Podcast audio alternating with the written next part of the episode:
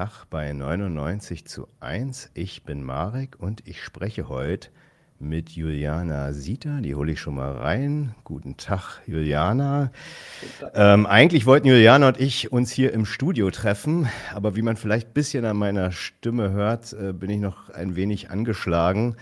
Äh, bin zwar nicht Corona-positiv, äh, aber ich weiß nicht, ob ich irgendwas Ansteckendes habe. Und da dachte ich, trotzdem Juliana hier in Berlin ist, äh, machen wir das mal auf die Art. Äh, dem Inhalt wird es keinen Abbruch tun, denke ich. Worüber wollen wir heute sprechen? Wir wollen über das Thema Mieten und Wohnen sprechen, aber jetzt nicht äh, im abstrakten Sinne, sondern im Sinne von der politischen Partei, für die Juliana hier ist, nämlich die Mera 25 ähm, die Teil der Bewegung Democracy in Movement 25 ist. Äh, DIEM 25, kürze ich es mal jetzt mal so plattdeutsch ab, wenn man so will. Ähm, ich stelle mal kurz äh, die DIEM 25 vor und ähm, dann kommen wir auch zum eigentlichen Thema.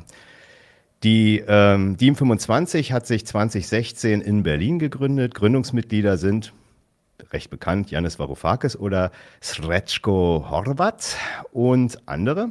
Die Bewegung hat sich gegründet, um die progressiven Kräfte nach der Banken- und Wirtschaftskrise 2008 und der Niederschlagung des griechischen Frühlings zu bündeln. Nach Gründung wurde der Green New Deal für eine sozialökologische Transformation in Europa entwickelt und 2019 ist die DIEM 25 damit auch zur Europawahl angetreten mit Janis Varoufakis als Spitzenkandidat. Seither hat die DIEM 25 mehrere Parteien in Griechenland, Deutschland und Italien gegründet. Die Mera 25, wie gerade schon angesprochen. Diese sind Teil der Bewegung. Juliana Sita ist seit 2018 bei DIEM 25 und seit 2021 Sprecherin der Partei in Deutschland sowie Mitglied im paneuropäischen Koordinierungskollektiv von DIEM 25. Genau. Und äh, ich hoffe, ich habe die Vorstellung zusammengefasst. Wenn ich ergänze gerne. Alles äh, klang alles super. Ähm, hallo und ich freue mich auf jeden Fall hier zu sein. Wäre auch gerne im Studio, aber äh, ich denke. Ist besser. Ich weiß, ich weiß auch nicht, ob ich, ob ich, noch, ob ich, ob ich überhaupt ansteckend bin. Also meine Familie ist tatsächlich momentan komplett äh, gesund. Also scheint es eher wahrscheinlich eine klassische Erkältung zu sein. Ich hatte auch äh, letzte Woche ziemlich viel, viel äh, harten Sport gemacht. Ich glaube, da war mein Immunsystem ein bisschen äh, angeschlagen. Dadurch äh, war ich wahrscheinlich offener für irgendwelche äh, Krankheitssituationen. Aber ähm, nee, ist besser so. Und äh, wir, wie gesagt, dem Inhalt und über den wollen wir jetzt auch gleich sprechen, Mieten und Wohnen. Ähm, dem Inhalt wird es keinen Abbruch tun, denke ich. Okay, dann starten wir einfach. Ja, wir wollen uns heute mit äh, eurem Programm zum Thema Wohnen, beziehungsweise ähm, vor allem zum Thema Wohnen zur Miete näher befassen. Da habt ihr euch recht umfangreiche Gedanken gemacht, Positionen und Verbesserungsvorschläge erarbeitet.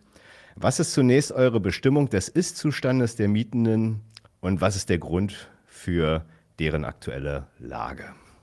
Ja, also ich glaube, es ist im Allgemeinen ein Thema, bei dem viele in der Gesellschaft äh, den gleichen Blick haben, weil es einfach sehr schwierig ist zu übersehen, dass da äh, in den letzten Jahren äh, die Situation ähm, sich zugespitzt hat. Und, ähm, und zwar für alle ne, Bereiche in der Bevölkerung, also für Studierende, für Familien. Ähm, es ist sehr schwer, Wohnraum zu finden. Das heißt, wir haben Wohnungsraumknappheit. Es ist sehr schwer, bezahlbaren Wohnraum zu finden.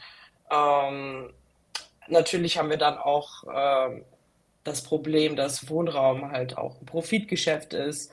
Ähm, das heißt, sozialer Wohnungsbau ist, ist zwar in vielen Städten in Planung, aber die Umsetzung ist immer schleppend. Und äh, also ich komme aus Frankfurt. Hm. Äh, Frankfurt hat mittlerweile München in den Mieten schon fast abgelöst. Mhm. Also ich habe jetzt gerade gelesen, Studierende zahlen für ein WG-Zimmer mit 20 Quadratmetern 694 Euro. Und das ist damit ein Euro über München.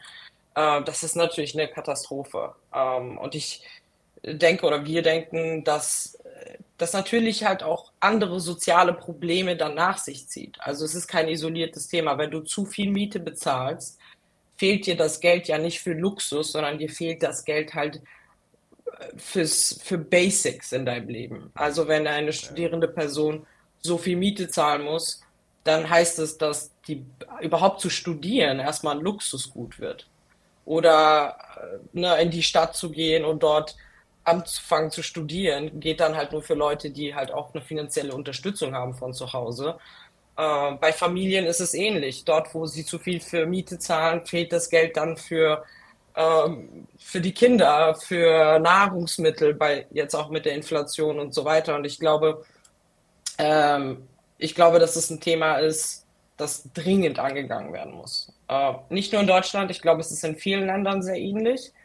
Ähm, aber ja, deswegen glaube ich, ist es wichtig, dass wir darüber reden. Und gerade auch hier in Berlin ähm, ist es ja auch ein sehr, sehr ähm, starkes Thema in den letzten Jahren. Ihr hattet ja auch das Referendum über die Enteignung und so weiter und mhm. ähm, Warteschlangen vor den Wohnungen, wo 50 Leute sich eine Wohnung angucken und so weiter. Das ist ja alles sehr deutlich. Also ich glaube, da muss man nicht viel erklären. Genau, also das, das meine ich auch. Und vielleicht jetzt nochmal zwei Punkte zur Ergänzung. Ne? Also wenn, wenn du jetzt sagst, Frankfurt äh, hat München da ähm, überholt bei einem und da muss man mal sagen, Durchschnittswert für ein WG-Zimmer. Ne? Das sind ja jetzt, das heißt ja nicht, dass man, was du gesagt hast, 694 Euro, äh, dass man dafür definitiv dann was bekommt, sondern das heißt dann eben, äh, das ist der Durchschnitt, äh, den man dann so jetzt äh, bei diesen Großstädten errechnet hat. Und ich meine, ich habe auch mal studiert und äh, wenn ich noch dran denke, was ich hier in Berlin bezahlt habe, also das dafür kriegst du äh, wahrscheinlich heute gerade mal irgendwie ein Zelt, um unter der Brücke zu schlafen. Ja, ein gutes Zelt dann vielleicht, aber das, äh, ja, das, äh, naja, gut. Aber das, genau, also das, äh, genau, ist, ist ein wichtiger Punkt und äh, finde ich auch gut, dass man äh, sich dem Thema widmet. Hm, ich habe jetzt ähm, mir überlegt, gut, wenn, das ist ja sicherlich schon so ein bisschen praktisch in deinem Vortrag jetzt eigentlich schon mit besprochen. Also wenn jetzt die offensichtlich ja auch die Subjekte in, dem, in, in, den Mietver in den Mietverhältnissen, also die, die Immobilieneigner, ja, also wenn die private Bereicherung auf dem Markt ähm, die dortigen Betroffenen, in dem Fall die Mieterinnen und Mieter, ähm, wenn das für die praktisch schädlich ist, wie kann man dem jetzt praktisch mit, äh, wie kann man da Abhilfe schaffen? Was habt ihr euch da überlegt?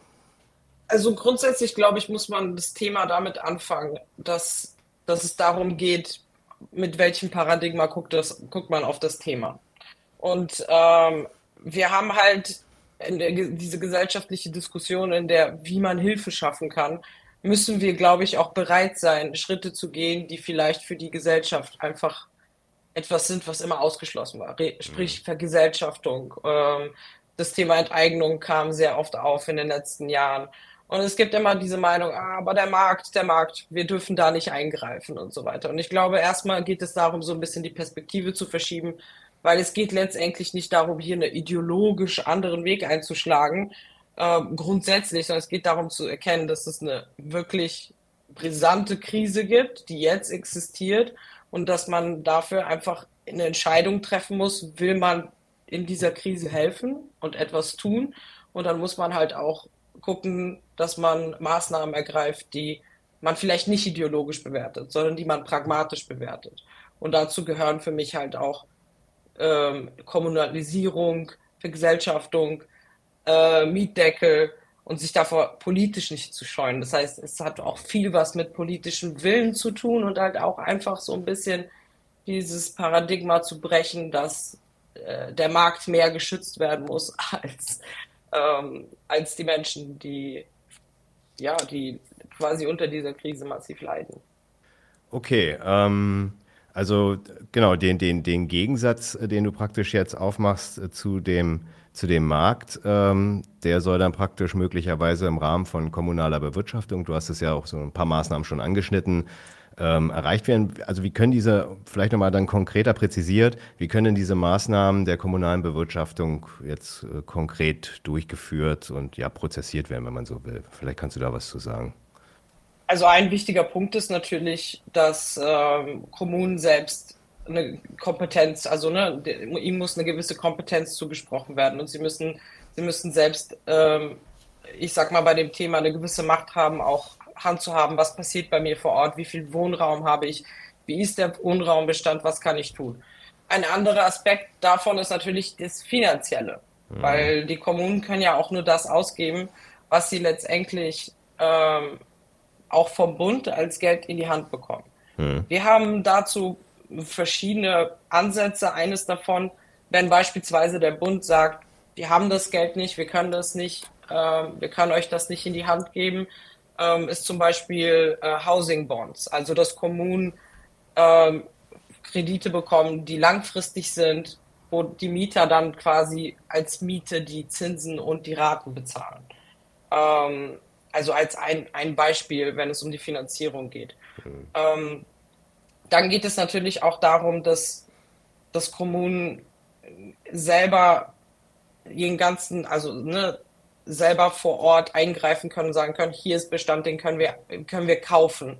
Wir können das selber sanieren, wir können das selber modernisieren, wir können selber dafür sorgen, dass hier Wohnraum, ähm, ähm, ne, Wohnraum erschaffen wird der notwendig ist. Also da geht es halt viel um Kompetenz kommunal und um Finanzierung, ganz klar. Also ohne Geld kann leider nichts passieren. Ähm, deswegen würde man sich natürlich wünschen, dass die Kommunen vom Bund oder von Landesebene stärker unterstützt werden. Aber wir denken, dass selbst wenn das Argument, dass das Geld nicht da ist, da ist, dass man dann trotzdem auch alternative Modelle ausprobieren kann ohne da jetzt äh, ökonomisch in Details zu gehen, mhm. ähm, weil es viele Ideen gibt, die man umsetzen kann. Mhm. Okay, und gibt es auch in diesen Maßnahmen ökologische Überlegungen und wie könnten diese aussehen, wenn man jetzt praktisch insbesondere die kommunale Bewirtschaftung, äh, die du da angesprochen hast, äh, vornehmen würde? Ja, absolut. Also es, also wir haben in unserem Programm mit drin, dass wir sehen, dass es eine Kooperationsebene geben muss zwischen den Menschen, die vor Ort leben. Ähm, also auch mit demokratischem Ansatz sozusagen, dass die Kommunen zusammen mit den, äh, mit den Mietern, zusammen mit, äh, mit, der, mit der quasi, ähm, ja, mit der kompletten Kommune, sagen wir es mal so, und natürlich in letzter Instanz mit Architekturbüros und so weiter zusammen planen können, wie können wir ähm, nachhaltige Wohnkonzepte bauen und dass man dort halt auch einfach experimentierfreudiger wird.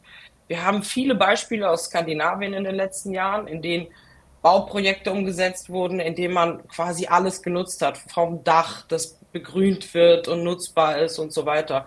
Und so macht man dann halt auch eine ökologische Wende für die Menschen auch attraktiver, weil sie merken, sie sind Teil von etwas zukunftsorientiertem. Also über das normale, über die normalen Konzepte hinaus, in der man sagt Wärmepumpen und so weiter, von denen wir wissen, sie gehen nicht überall und so weiter. Das, das baut halt viel mehr Druck auf, wohin der andere Ansatz mehr in die Richtung geht, wir, wir, du bist ein Teil davon, du bist ein Teil von der Lösung, wir wollen, dass du dich wohlfühlst, wir möchten auch, äh, dass die Menschen sich ja selbst halt irgendwie auch in den Mittelpunkt gesetzt fühlen, in dem, was man äh, quasi machen kann. Ähm, und ein weiterer Punkt ist natürlich, dass es auch da wieder um Geld geht. Das heißt, dass so, sowas auch warmmiete neutral sein muss. Also die Mieten können nicht dann ins äh, Unermessliche steigen, dann würde man genau den gegenteiligen Effekt haben. Das heißt, es muss sozial verträglich sein. Deswegen ist es eine Frage, ob alle zusammenarbeiten und sagen, das Ziel ist, ähm, dass man was für den Klimawandel tut, dass man, äh, ne, dass man quasi ökologisch denkt, aber dass wir auch die soziale Komponente nicht vergessen, dass es auch bezahlbar bleiben muss für die Menschen.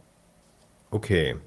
Ja, super. Wir können ja noch mal ein paar Punkte ähm, jetzt mal so jenseits sagen wir mal der, des Rahmens, über den wir jetzt gesprochen haben, also mhm. kommunale Bewirtschaftung, Ökologie, ähm, auch mal so ein paar konkrete Punkte ansprechen, die ja auch so ein bisschen die Bewirtschaftung noch mit betreffen, aber wo die Leute auch so ein bisschen wahrnehmen, ähm, ich komme jetzt äh, zum Punkt Zweckentfremdung, ja, dass da gegebenenfalls Stichwort Airbnb, aber nicht nur ähm, Leerstand oder ähnliches, ähm, dass da teilweise Wohnraum nicht zur Verfügung steht, weil es andere Interessen an diesen Immobilien gibt. Also konkret gefragt, habt ihr ein paar Überlegungen der Zweckentfremdung von Wohnraum, ähm, zum Beispiel eben durch die Benutzung als Ferienwohnung, entgegenzutreten? Was habt ihr euch da überlegt? Ja, da, da haben wir tatsächlich einen sehr konkreten Punkt im Programm. Das ist ein Zweckentfremdungsgesetz sozusagen, mhm. bei dem wir uns, also es geht hier nicht darum, es grundsätzlich zu verbieten, sondern wir sagen, Die Kommune soll die Möglichkeit haben, einen gewissen Überblick darüber zu haben, wie viel von dem Wohnbestand kommerziell vermietet ist. Und da geht es vor allem um die kommerzielle Vermietung. Also wenn jetzt eine Privatperson entscheidet, ihre Wohnung jetzt für drei Monate in Airbnb umzuwandeln, dann, ähm, dann sollte das, sollte das ne, unbürokratisch möglich sein. Aber für kommerzielle Airbnb-Nutzung beispielsweise wollen wir, dass es sowas wie Registriernummern gibt. Also dass man bei der Kommune sozusagen hingeht und sagt, so, ich möchte, ich habe drei Wohnungen, ich möchte zwei davon als Airbnb dauerhaft vermieten und dass die Kommune dann sagen kann, okay, ähm, es, wir haben gerade keine angespannte Lage auf dem Wohnungsmarkt, ne? wir können im Moment können wir das äh, null Problemo stemmen und dann ähm, meldet man das halt an. Und da geht es vor allem darum, dass es eine Erfassung gibt. Also, dass jetzt nicht plötzlich irgendwie die Hälfte des Wohnraums äh, vor Ort Airbnb ist und auf der anderen Seite finden Leute keinen Mietraum. Aber Privatpersonen, die das machen, die sollen das sowas dann halt einfach online äh, schnell erledigen können. Also sich so eine Registriernummer holen. Äh, weil ich sehe da kein Problem für kurze Zeiträume, wenn du dein, weil es gibt ja viele, die gehen für ein halbes Jahr irgendwo selber weg und vermieten ja ihre eigene Wohnung. Das ist immer noch in Ordnung. Aber da geht es vor allem um die Kommerzialisierung und das Geldmachen mit Airbnb. Ja, ja, klar. Das ähm, erlebt man ja äh, oder kennt man, wenn man jetzt so ein bisschen auch äh, sich mit diesem Thema auseinandersetzt, dass da teilweise auch bestimmte Städte in Europa ganze Häuserblocks praktisch dann äh, dem Mietmarkt dann entzogen sind, weil äh, da entsprechend das Geschäft mit Airbnb gemacht wird. Ja, das äh, klar. Also so wie es einmal einmal äh, angefangen hat mit dieser Plattform, ja, dass dann halt so ein paar Leute gesagt haben, okay, sie gehen jetzt äh, beruflich ins Ausland und vermieten das dann mal kurzfristig. Also Sharing is Caring. So, äh, das, den Zweck meine ich hatte das auch von Anfang an nicht, aber äh, so auf der Ebene ist es dann ideologisch einem vermittelt worden und äh, was daraus geworden ist, das wissen diejenigen, die davon betroffen sind und die an die Wohnung nicht rankommen, weil da entsprechend ganz andere Geschäfte mitgemacht wird. Ja, okay. Soweit ähm, verstanden. Und dann wäre jetzt noch auch noch so ein bisschen in dem Rahmen auch noch die Frage, ähm, können denn jetzt Häuser ähm, zum Beispiel bei einem Hausverkauf äh, auch zugunsten der Mieterinnen und Mieter gegebenenfalls kommunalisiert werden? Habt ihr da was überlegt?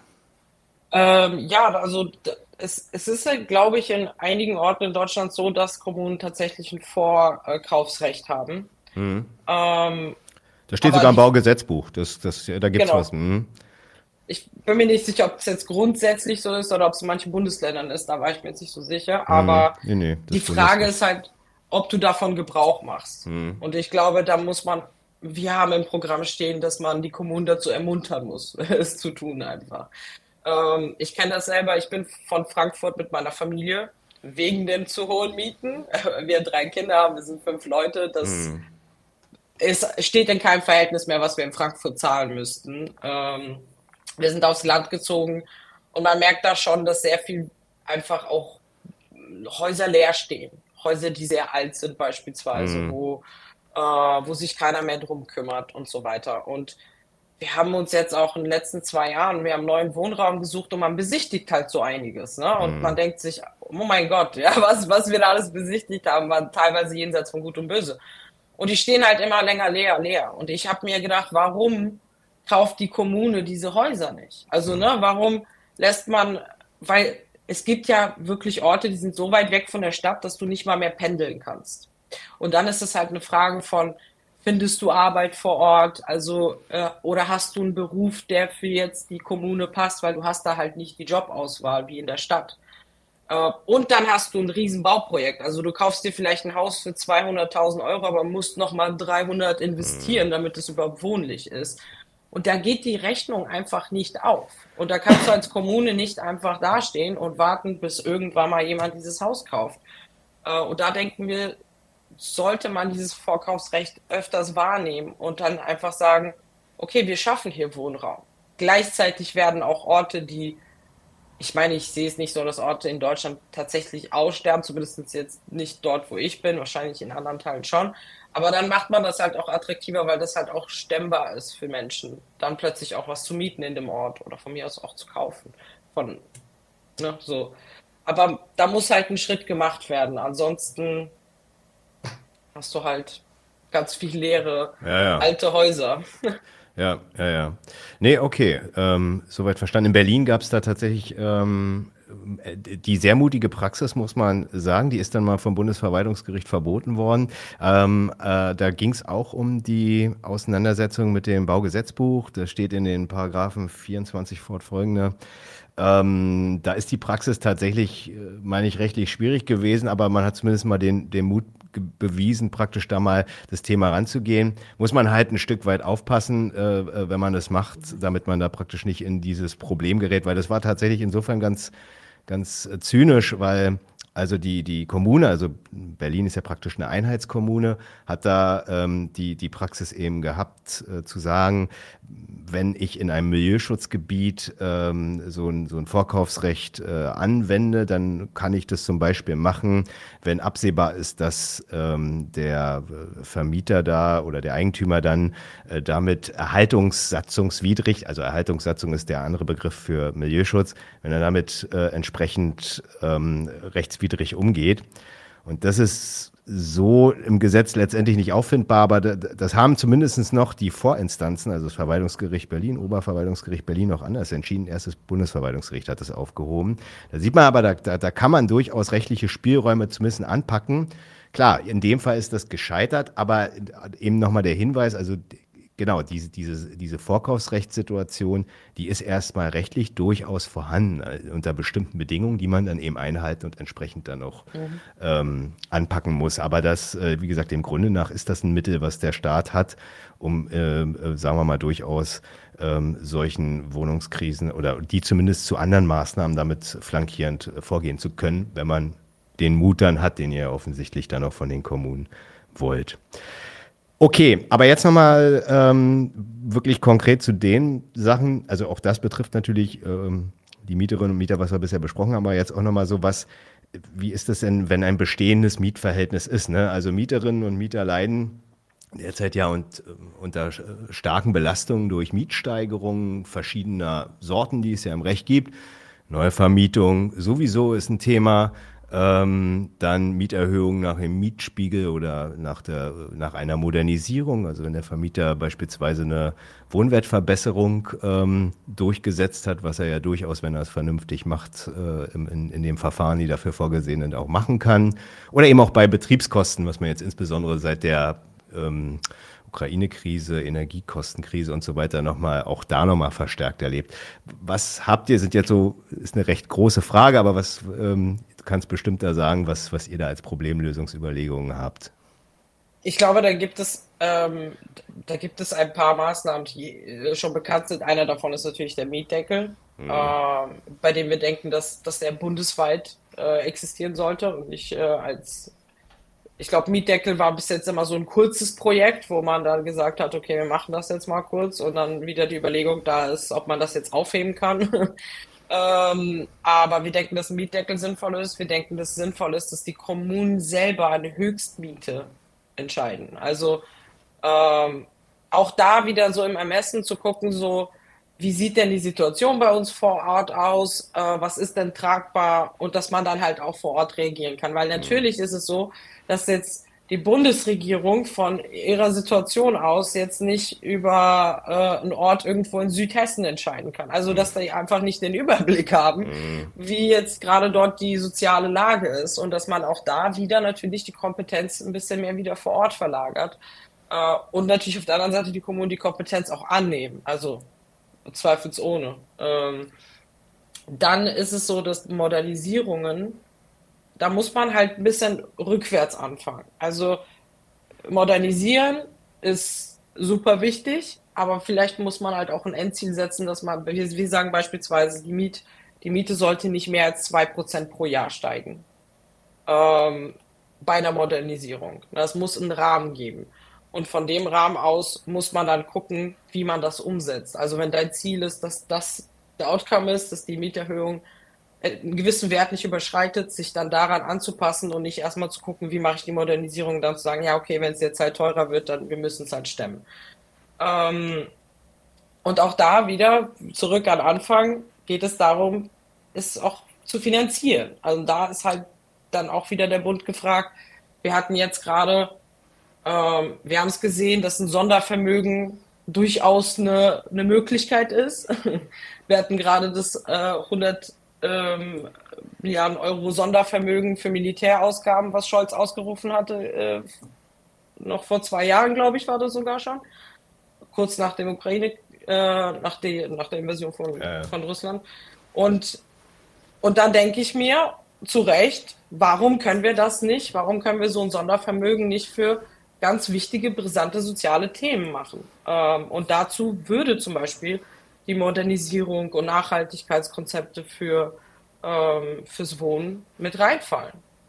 Also klingt immer ein bisschen platt, aber ich sag, wenn man das Beispiel sieht, warum sollte man das nicht fordern? Ne? Hm. Ähm. Ja, offensichtlich ist Schießen wichtiger als Wohnen. Das äh, kann man vielleicht mal so zynisch festhalten. Ähm, vielleicht ganz kurz noch, also warst du mit der Frage fertig, sonst äh, hätte ich noch eine kleine Ergänzung. Ähm, weil ich, ich mein, um das mal so, so ein bisschen von dem, was du zur Mietendecke nochmal, da kann man vielleicht noch was zu sagen, weil ähm, das äh, ist ja in Berlin hier tatsächlich versucht worden und da hat ja gerade das Bundesverfassungsgericht dann 20 21 gesagt, so, nee, das geht nur auf Bundesebene. Das ist ja auch das, was du letztendlich dann gesagt ja. hast. Das ist eine Sache, die, die muss man dann im Zweifel, wenn man sie so regeln möchte, dann praktisch äh, kommunal sicherlich noch äh, mit allen Besonderheiten dann entsprechend ausgestalten. Aber das ist tatsächlich eine Sache, die nur auf Bundesebene gibt. Das ist ja damals dann äh, klargestellt worden, bei dem auch muss man sagen, erstmal dem Grunde nach äh, schlauen Versuch der damaligen Regierung, um zumindestens hier eine Entlassung die, äh, äh herbeizuführen. Ähm, ich, äh, das Gute an diesem Mietendeckel, auch wenn er dann irgendwie dazu geführt hat, dass die äh, Personen, die halt praktisch dann eine Zeit lang die Miete nicht zahlen mussten, ähm, dass sie dann praktisch ja dann Nachzahlungen äh, tatsächlich zu denen verpflichtet waren. Das ist, das war halt das Zynische, aber gut, das hat man, zumindest wenn man einigermaßen gut beraten war, auch soweit, äh, dann konnte man zumindest sich das Geld schlauerweise zurücklegen. Hat natürlich nicht jeder gemacht bei der Situation. Das war damals Corona hier. Äh, auch jetzt nicht so einfach alles gewesen. Aber das Interessante war daran, ich, vielleicht willst du ja auch nochmal was zu sagen, aber das Interessante war daran, dass diejenigen dann gemerkt haben, als sie dann aufgefordert wurden, praktisch nachdem das Gesetz für verfassungswidrig erklärt wurde, die Mietrückstände, die dann aufgelaufen sind, äh, nachzuzahlen, dass sie gemerkt haben, Moment mal, ist meine Miete eigentlich überhaupt rechtlich in Ordnung? Ähm, ist die nicht über der Mietpreisbremse, die es ja praktisch schon gibt? Und dann einige das festgestellt haben, ist drüber und dann gar nicht so viel zurückzahlen mussten und dann praktisch auch nochmal so die, zumindestens die Sensibilisierung dafür, dass man nicht jede Miete hier in diesem Land praktisch erstmal dem Grunde nach, jedenfalls da, wo die Mietpreisbremse gilt, geht ja auch entsprechend nochmal spezifisch, ähm, dass man dann schon sagen kann, ja, äh, nicht jede Miete, die mir der Vermieter da abverlangt, nur weil gerade Wohnraumkrise ist, bin, muss ich auch zwingend zahlen, ja. Also das, weiß nicht, aber das, ich glaube, da hattet ihr auch was in eurem Programm, meine ich, oder? Also die, also die Mietpreisbremse ist, für, meine ich, für euch auch ein Mittel gewesen, wenn ich es richtig verstanden habe. Ähm, ja, ja, äh, ja, genau, absolut, ja. Also ja. ich denke, dass, dass, dass dieser, das ist halt der Druck auf dem Wohnungsmarkt, mhm. der die Leute nicht so richtig, was heißt nicht nachdenken lässt. Ich glaube, dass viele wissen, dass sie zu viel mhm bezahlen. Und sie wissen auch, wenn sie die Wohnung besichtigen, dass das zu viel ist, was ja, da ja. verlangt wird. Aber dann hat man Angst, dass die 20 anderen Interessenten ja, die Wohnung bekommen und äh, dann hast du keine Wahl. Ja, und das ist, ja, und in, in dem Moment, das stimmt schon, das ist das eine. Und das andere ist, du musst halt immer den Krieg anfangen als Mieter. Und das ist in einem Dauerschuldverhältnis, so nennen das die Juristen ja, ähm, ist in einem Dauerschuldverhältnis, ähnlich wie ein Arbeitsverhältnis. Da überlegst du dir natürlich dreimal, wenn du in Abhängigkeit von ähm, ja in dem Fall von deinem Obdach bist, äh, ob du jetzt den Krieg anfängst oder nicht. Ich würde immer empfehlen, macht es, weil am Ende, äh, wenn ihr euch einigermaßen vertragstreu im Übrigen verhaltet, ist es für den Vermieter ziemlich schwer, die äh, äh, da praktisch eine Konstruktion zu betreiben, um einen da aus der Wohnung zu, zu jagen. Ähm, also pünktlich und vollständig jeden Monat Miete zahlen, nicht unerlaubt untervermieten. Wenn man diese Sachen beherzigt, dann zieht man das durch und in der Praxis, weiß es selber, äh, kann man da Mieten wirklich um dreistellige Beträge senken. Gut, aber das, das führt jetzt zu weit ins Detail, aber ich, also die Zusammenfassung ist für euch, ihr habt ja tatsächlich ein paar, oder du hast ja ein paar Überlegungen gemacht, wie man praktisch die Belastung durch Mietsteigerungen, wie man denen entgegentritt. Ähm, nun hatte ich es ja schon so ein bisschen angesprochen. Gibt ja immer wieder, insbesondere eben bei Mietschulden, ähm, aber auch aus anderen Gründen. Äh, wir kommen auch gleich noch zu Eigenbedarf. Ich tease mal schon ein bisschen. Aber habt ihr auch Vorschläge gegen den äh, Verlust einer Wohnung bei Mietrückständen? Diese Kündigung gibt's ja. Ich habe da auch, kann auch gleich noch eine frische Anekdote aus Berlin erzählen, aber vielleicht erstmal eure Vorschläge. Also, äh, wir haben im Programm drin, dass wenn man die Miet Mietrückstände begleicht, dass, dann- dass dann ausgeschlossen wird, dass man Mhm. den äh, okay. Wohnraum äh, verliert. Ähm, und ähm, ich sag mal so, wenn die Räumung unmittelbar zur Obdachlosigkeit führt, Mhm. dann sollte das auch untersagt sein. Ähm, also ich glaube, da sollte, weil du er- erzeugst ja einfach nur mehr Krisen durch, äh, ne, du- durch diese Spirale, dass du Leute aus der Wohnung wirfst, die noch keine Wohnung haben, äh, in die Obdachlosigkeit gehen. Ich meine, zum Glück schaffen das viele Leute dann ja irgendwie noch eine Lösung zu finden, aber es ist halt einfach eine Situation, die kreiert halt nochmal separate Krisen, ne? wie so kleine Krisenbäumchen, die aus diesen ganzen äh, Wohnungskrisen eh schon existieren. Ähm, und da sehen wir halt einfach, dass es da eine gewisse Klarheit geben muss. Ähm, und was auch, glaube ich, ein bisschen da reinspielt, äh, du hattest ja auch gerade Corona-Krise erwähnt. Wir haben im Programm etwas drin, das heißt Mietenmoratorium. Mhm. Ähm, also, dass man sozusagen in Krisenzeiten grundsätzlich diese Dinge ausschließt. Mhm. Dass man sagt, okay, Corona ist ja ein perfektes Beispiel, weil hättest du während Corona die Wohnung verlieren wollen, ne? so Lockdown und so weiter, ist schwierig, ist eine sehr, sehr schwierige Situation. Und das dann in so äh, Krisensituationen, dass man dann sowohl die Mieten einfriert, also dass man sagt, vor Krisenstand Miete, ähm, das ist jetzt der Maßstab. In diesem Zeitraum können weder Mieten erhöht werden, äh, noch Leute aus der Wohnung geschmissen werden und so weiter. Ähm, genau, das ist jetzt ein bisschen spezieller auf jeden Fall, ähm, weil Mietrückstände können natürlich jederzeit passieren. Und es ist ja auch brisant, nicht die Miete zu zahlen. Aber manchmal sind die Leute auch nicht schuld, dass sie in so eine Situation kommen. Oder häufig. Ist Gar nicht so selten. Also genau, also das ähm, niemand will ja die Wohnung verlieren oder will den Vermieter jetzt absichtlich prellen oder so. Das äh, hat dann schon immer in der Regel Gründe, die ähm, jetzt äh, selten eigentlich mit, ja sagen wir mal, so dem bewussten vertragsuntreuen Verhalten wie das Zecheprellen irgendwie vergleichbar sind. Ja, ähm, ich finde es gut. Äh, ich will da nochmal ein, eine Ergänzung kurz. Die, also die, du hast nämlich völlig recht. Diese Mietrückstände äh, selbst wenn du sie halt in einer bestimmten Höhe hast und sie erstmal äh, zur Kündigung berechtigen und du kannst sie dann gegebenenfalls nachzahlen, das führt nicht automatisch dazu, dass die Kündigung vom Tisch ist. Ja? Ist ein Punkt, finde ich wichtig, dass ihr den habt.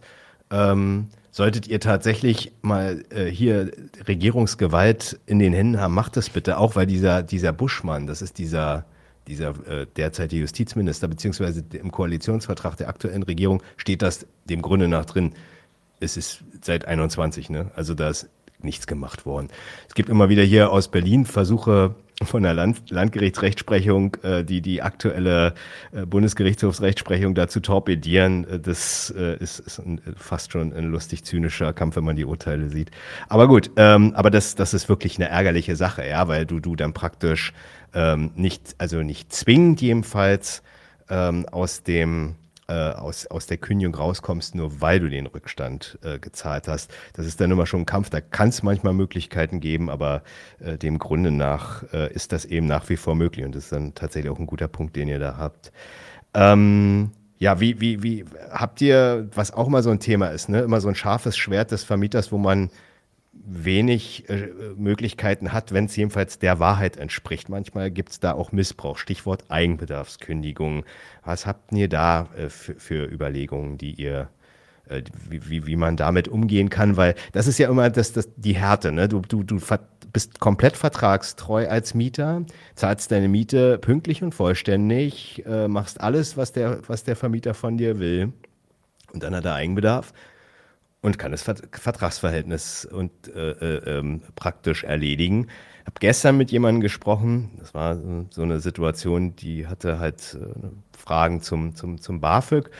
Ja, und konnte dann praktisch ihre Leistungsnachweise zu einem bestimmten Zeitpunkt, verlangt das BAföG-Amt immer, ähm, nicht erbringen, weil nämlich zwischendurch kamen jetzt noch ein paar andere Punkte dazu, Schwangerschaft und, und, und Kindeserziehung, aber eben auch mittendrin eine Eigenbedarfskündigung. Du musst dann erstmal neue Wohnung suchen und bist natürlich auch dann erstmal äh, raus aus deinem Leben, weil das äh, vor dem Hintergrund der Wohnungssituation, das war hier in Hamburg, nicht anders, ne? Also das ist ja eine Härte. Was habt ihr da euch überlegt? Ich habe jetzt schon zu lange die Frage gestellt. Äh, ja, ist gut.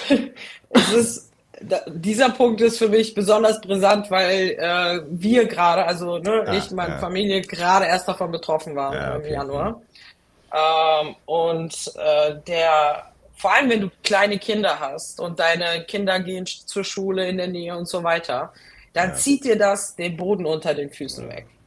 Ähm, wir sind auch tatsächlich, äh, wir sind auch tatsächlich zum Anwalt gegangen und äh, sind dagegen vorgegangen, weil es, ich sag mal so, ich, ohne jetzt in die Geschichte reinzugehen, aber das ist ein vorgeschobener Grund, weil die Vermieter gerne das Haus verkaufen wollen seit ja, zwei ja. Jahren und so weiter.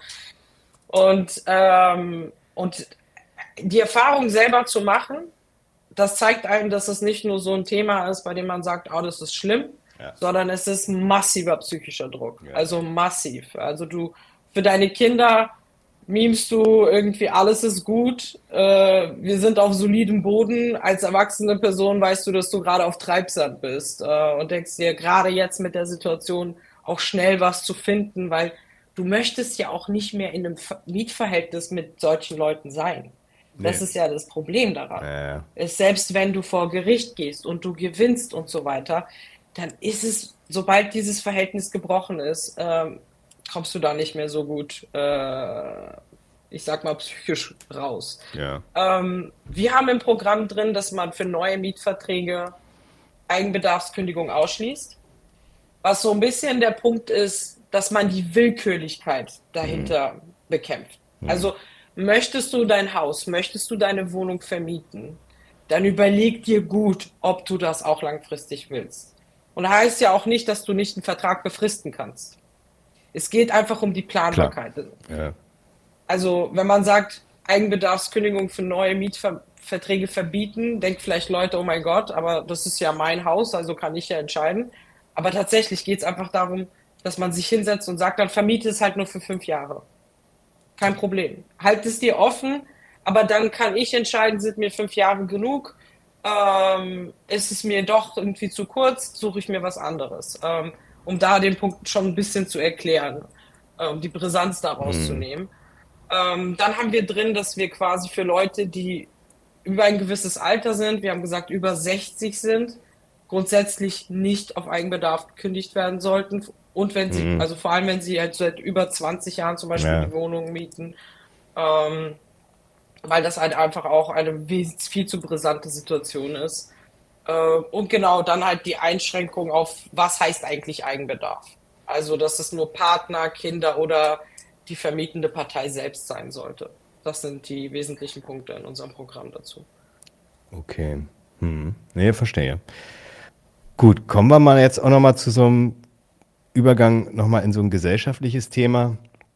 Konkret äh, das Thema Obdachlosigkeit. Ähm, wie wollt ihr Obdachlosen helfen? Was sind da so eure Überlegungen? Weil das, äh, ich meine, du hast es ja praktisch gesagt, ne? wenn, wenn man halt ähm, derzeit eben ähm, einfach auch Räumungen betreiben kann, getrennt von der Frage, ob man eine neue Wohnung hat oder nicht, dann ist ja Obdachlosigkeit notwendig. Das ist ja dann nichts, äh, was so zufällig ist. Und wenn man die Leute auf der Straße sieht, dann oh, okay, da hat jemand irgendwie äh, Briefe nicht aufgemacht oder sowas, ja, sondern das sind ja Konsequenzen, die notwendig aus dem aus der geltenden Lage ähm, oder aus der geltenden Rechtslage erfolgen. Was würdest du, was habt ihr euch da überlegt? Gut, Obdachlosigkeit, das ist halt ein Thema, bei dem man einfach als Gesellschaft die Entscheidung treffen muss, will ich helfen hm. und kann ich mich loslösen von Gedanken wie, die sind selbst dran schuld, äh, man kann ja einen Job sich suchen. Hm. Wir schaffen es ja auch irgendwie. Also ich will jetzt die ganzen Argumente nicht vorbringen, ich finde ja. davon einige scheußlich. Ja. Ähm, aber wenn man jetzt sagt, okay, man sagt, nee, wir wollen helfen, dann haben wir gedacht, es muss man das halt muss man das halt mit maximaler Empathie machen. Das heißt, ohne Vorleistungen, ähm, ohne Voraussetzungen, den Leuten zu helfen, erstmal auf die Beine zu kommen, indem man das auch part mit beispielsweise Sozialarbeiter, indem man involviert in so einen Prozess. Aber grundsätzlich, was den Wohnraum angeht, ich sage jetzt mal im Idealzustand, haben die Kommunen halt einfach auch einen gewissen Spielraum und sagen, okay, so und so viel Prozent von unserem äh, Sozialwohnungen haben wir offen für Leute, die keinen Wohnraum haben, um sie halt mhm. wieder sozusagen äh, ja, ich meine, je nachdem, wie lange man obdachlos ist, ähm, in Frankfurt haben wir ja viel Obdachlosigkeit auch auf der Straße. Ähm, und man lernt manchmal ja auch, es gibt Leute, die dann so sehr lange schon vor deiner Tür in der Nähe wohnen und man lernt die Leute auch kennen und dann schreckt mich das, wie lange schon manche Leute mhm. raus sind halt einfach. Ja. Und da geht das nicht von heute auf morgen und die brauchen halt, ähm, na, muss man sie bei den ersten Schritten halt begleiten, aber es wäre halt schon toll, wenn Städte, Kommunen halt einfach auch den, den Bestand hätten zu sagen, wir können das stemmen. So, es gibt diese Modelle, glaube ich, in Finnland. Ähm, wo man sagt, okay, wir haben so ein Kontingent frei für Leute, die in die Obdachlosigkeit geraten, dass man dann teilweise entweder Leute drin parkt, die jetzt unmittelbar obdachlos sind, oder auch Leute, die länger da sind, dass man denen für einen längeren Zeitraum den Wohnraum zur Verfügung stellt, bis sie wieder auf eigenen Beinen stehen. Ähm, genau, das ist ein Konzept, was wir uns dafür äh, überlegt hatten. Okay.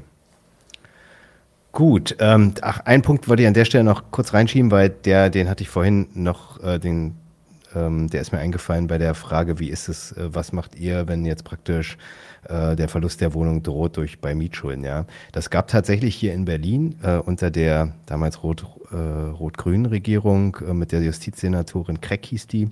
Die hatte so ein Projekt, das hat jetzt nämlich die aktuelle, das habe ich, deswegen bringe ich das nochmal so ein, weil das die aktuelle Regierung jetzt hier praktisch zerstört hat.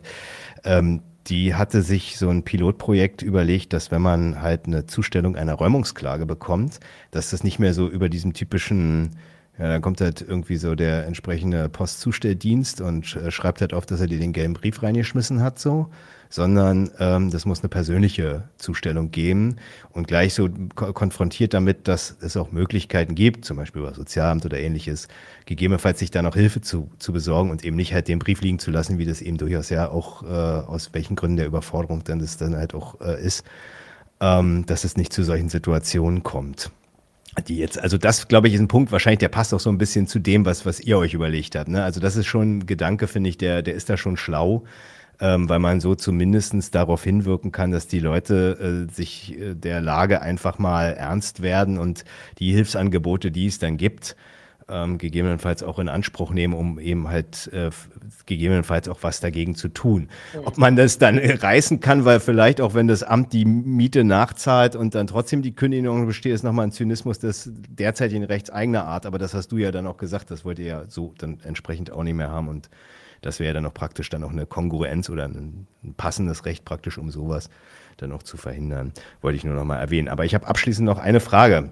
Ich habe bei euch gelesen, das äh, geht jetzt so ein bisschen weg vom Thema Wohnraummietrecht, äh, dass ihr auch ähm, Gewerbemieten schützen wollt. Da könnte man jetzt erstmal sagen, na gut, da sind doch jetzt so Leute, ähm, die haben halt ihren Gewinn aus dem Geschäft in den Gewerberäumlichkeiten. Wozu brauchen die jetzt Schutz? Was meint ihr da jetzt eigentlich genau?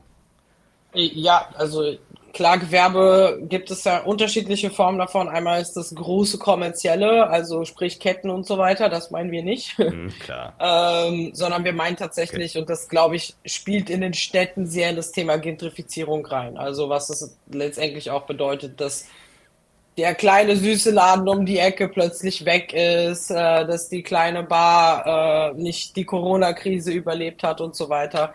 Also alles, was quasi von, äh, von Leuten persönlich geführt wird, wo wirklich auch die Inhaber im Laden stehen, wo nur drei, vier Mitarbeiter involviert sind.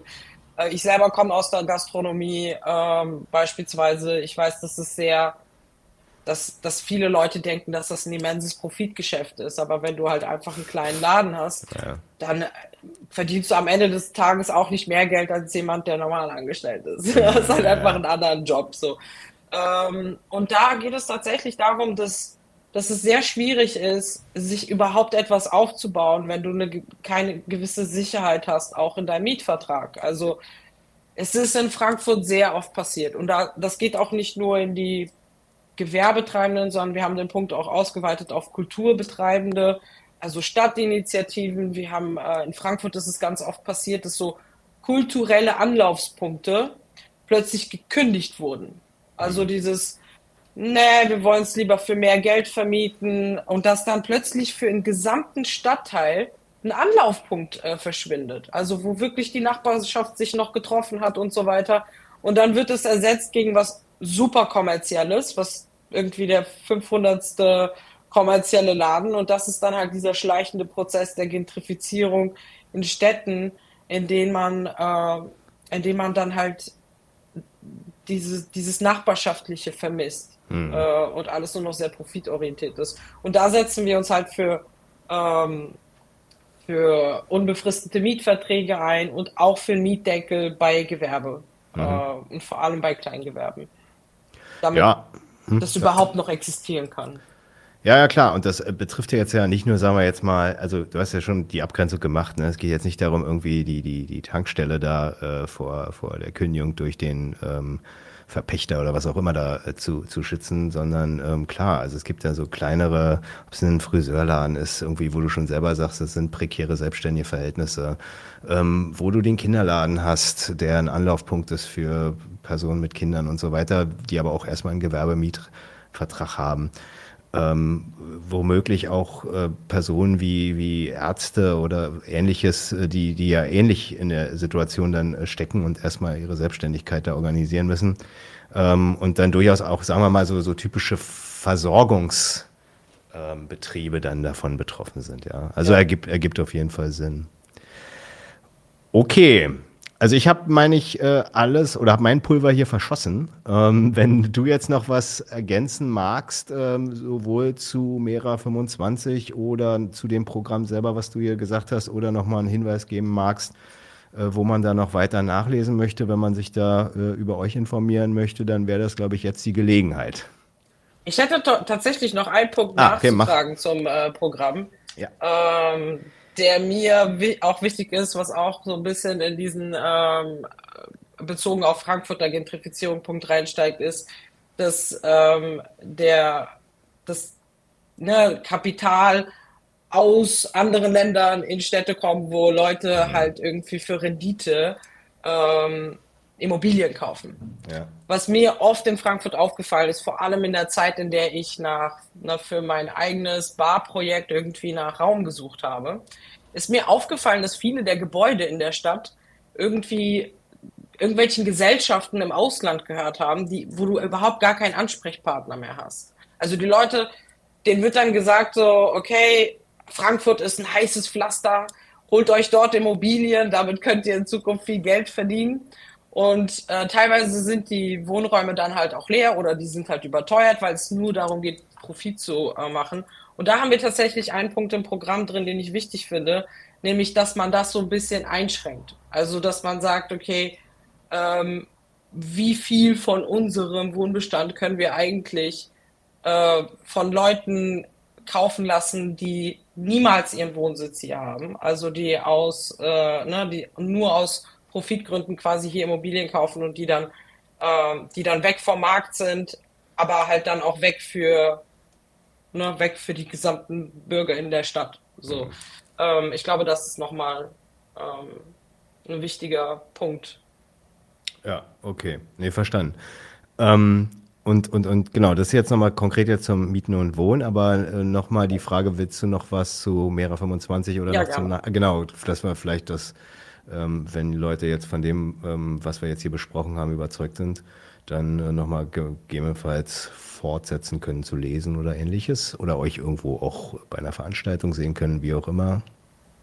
Äh, ja, gerne auf unser, wir haben natürlich eine Homepage, äh, was ja üblich ist. Einmal gibt es die Homepage diem25.org, mhm. wo man sich über die Bewegung informieren kann. Ähm, also die paneuropäische Bewegung, was wir halt irgendwie machen, Projekte, die wir gerade aktuell am Laufen haben in verschiedenen Ländern. Und dann kann man sich konkret zu, zu Mera25 in Deutschland auf mera25.de ähm, erkundigen. Ähm, Veranstaltung. Wir haben äh, heute in Berlin eine Veranstaltung, das ist natürlich sehr kurzfristig. Ähm, heute ist ja, wir machen es ja, ja, nicht live, ohnehin ja, dann, äh, genau. schon vorbei, aber. Exakt. ähm, tatsächlich kann ich äh, mit äh, kann ich sagen, die An Veranstaltung ist ausverkauft, was äh, tatsächlich äh, sehr schön ist. Klar. Ähm, aber da geht es halt mehr so um die Europawahl und da äh, zur Europawahl hingehend kann man bei uns die Augen offen halten. Da wird auf jeden Fall viel mhm. passieren in den nächsten Monaten, ähm, weil wir uns da jetzt für den Wahlkampf vorbereiten. Als paneuropäische Bewegung ist das natürlich für uns einer der wichtigsten Wahlen. Ähm, um mit unseren Inhalten aufzutreten. Klar, das ist ja so ein Chris, also ist ja auch so ein bisschen der, sowohl der, der Anfang als auch die Fortsetzung praktisch von, von, von dem Start. Ne? Das ist jetzt ja, Exakt, ja. bei euch jetzt nicht ähm, kommunal oder äh, national gedacht, äh, was ihr da praktisch politisch wollt, sondern äh, wie ich es ja schon sagte, paneuropäisch logisch, dass es dann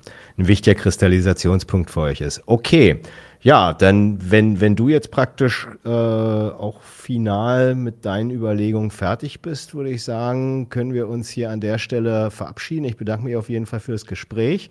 Konnten, denke ich, äh, einige wichtige Punkte, ist ja auch mir ein Anliegen, merkt man ja, ist ja nicht so, dass ich da nicht im Thema drin, drin bin, ähm, darüber auch immer mal wieder zu reden. Aber ich denke, wir konnten da wichtige Punkte von eurem Programm anreißen und auch Probleme, auf die äh, die Programmpunkte ja reagieren wollen. So, das ist ja auch äh, spannend. Und ja, dann wünsche ich dir auf jeden Fall noch viel Spaß bei der Veranstaltung, die schon war, wenn das hier ausgestrahlt wird. Ähm, und ähm, ja, dann starte ich mal, also dann sage ich Tschüss. Vielen Dank. Und äh, bitte, bitte. Und dann starte ich mal das Outro und dann sind wir hier final. Vielen Dank. Tschüss.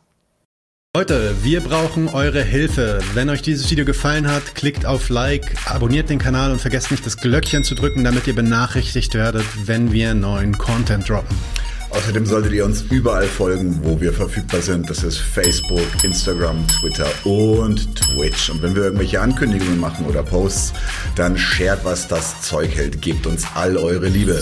Wir haben mittlerweile ziemlich signifikante Kosten. Wenn ihr es euch irgendwie leisten könnt, unterstützt uns doch auf Patreon. Dann kommt ihr auch in den Genuss verschiedener Vorteile, wie zum Beispiel Zugang zu unserer Discord-Community oder Zugang zu den ultrageheimen Patreon-Episoden, die wir dort posten. Außerdem könnt ihr uns natürlich auch über PayPal Spenden zukommen lassen. Außerdem haben wir mittlerweile einen eigenen Online-Shop. Das heißt, wenn ihr euch immer noch fragt, was ihr euren Lieben zu Weihnachten, Ostern oder sonst wie schenken könnt, geht dorthin und kauft duftes Merch. Alle Links dazu hier in der Beschreibung oder auch auf unserer Webseite 99 zu 1.de. Vielen Dank fürs Dabeisein, danke für die Unterstützung und wir sehen uns in diesem Theater.